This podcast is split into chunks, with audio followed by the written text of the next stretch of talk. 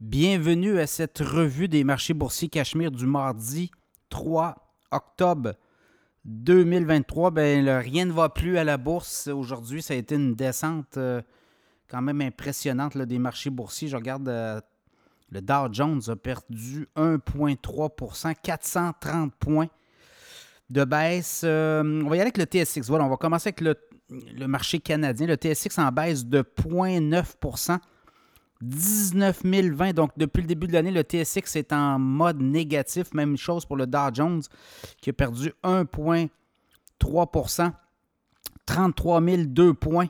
Le S&P 500 a perdu 1,4% 4 229. Le Nasdaq, 1,9% de baisse à 13 059. Le baril de pétrole a monté de 63 cents 89,45 Le Bitcoin en baisse de 660 27 490 L'once d'or en baisse de 8 à 1839 et 20. Plusieurs nouvelles, notamment les taux obligataires aux États-Unis, les obligations de 10 ans, 30 ans qui augmentent et qui ne viennent euh, couper de l'oxygène, notamment au marché boursier. Donc, euh, où tout ça va s'arrêter. Euh, écoutez, on voit peut-être même le Marché 10 ans, euh, obligation 10 ans qui est autour de 4,7% peut-être atteindre les 5% Ça sera à suivre, ça aussi. Donc, ça pourrait être encore, euh, euh, encore pénible. Puis l'autre chose, ben, on voit les. Peut-être. c'est parce qu'on a eu les chiffres sur l'emploi aux États-Unis, des chiffres préliminaires.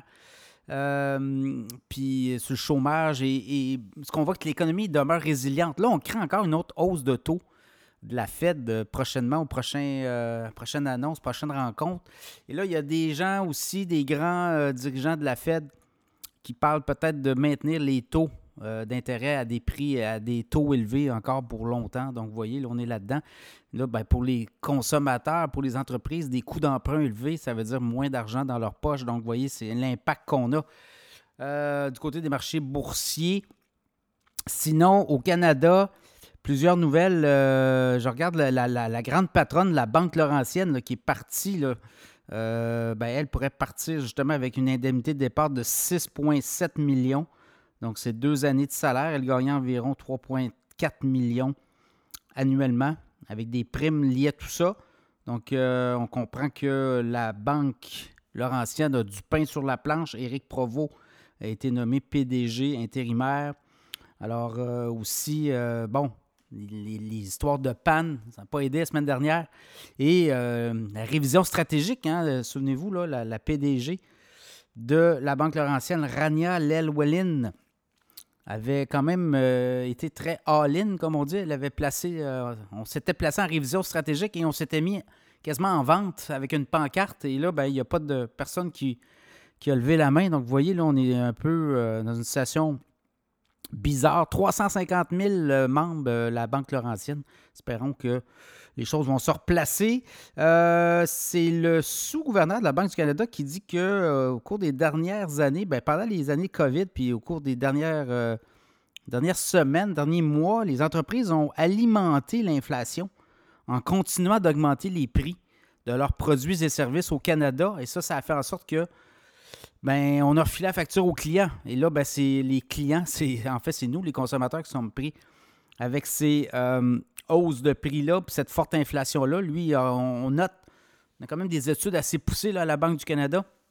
Et quand il y a des changements de prix comme ça, c'est très long hein, dans la chaîne de valeur, la chaîne de production, la chaîne d'approvisionnement. Et là, on a remarqué qu'au Canada, pendant la COVID, on augmentait les prix de façon euh, régulière et euh, non pas, euh, on n'avait pas les schémas qu'on avait par le passé.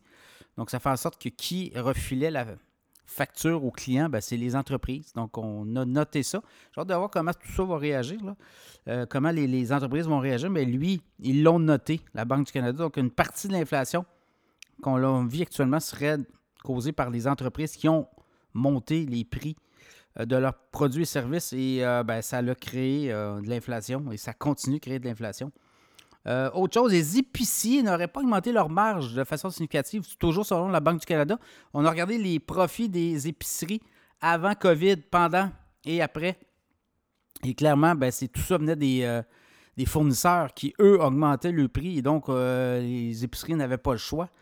Donc, c'est encore une autre constatation qui pourrait être contestée, mais Ça sera à suivre là aussi. Je regardais Amazon, Microsoft aussi. Euh, en Europe, euh, des accusations là, de monopole et de anti-concurrence. Donc, euh, les titres de Microsoft et d'Amazon sont fait brasser aujourd'hui à la bourse.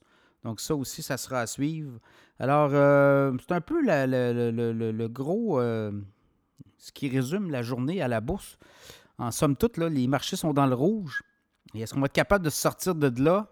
Éventuellement, on va repartir vers le, haut. Je pense que la Fed, si la, Fed nous gèle les taux, puis euh, nous dit que ça pourrait être terminé en termes de, hausse de taux, euh, ça pourrait être un, bon indicateur. D'ici là, ben, Wall Street, les profits vont arriver tranquillement. On va avoir les profits des entreprises à partir du 15 les earning, le earning season, donc ça pourrait euh, aussi être un indicateur. Alors voilà.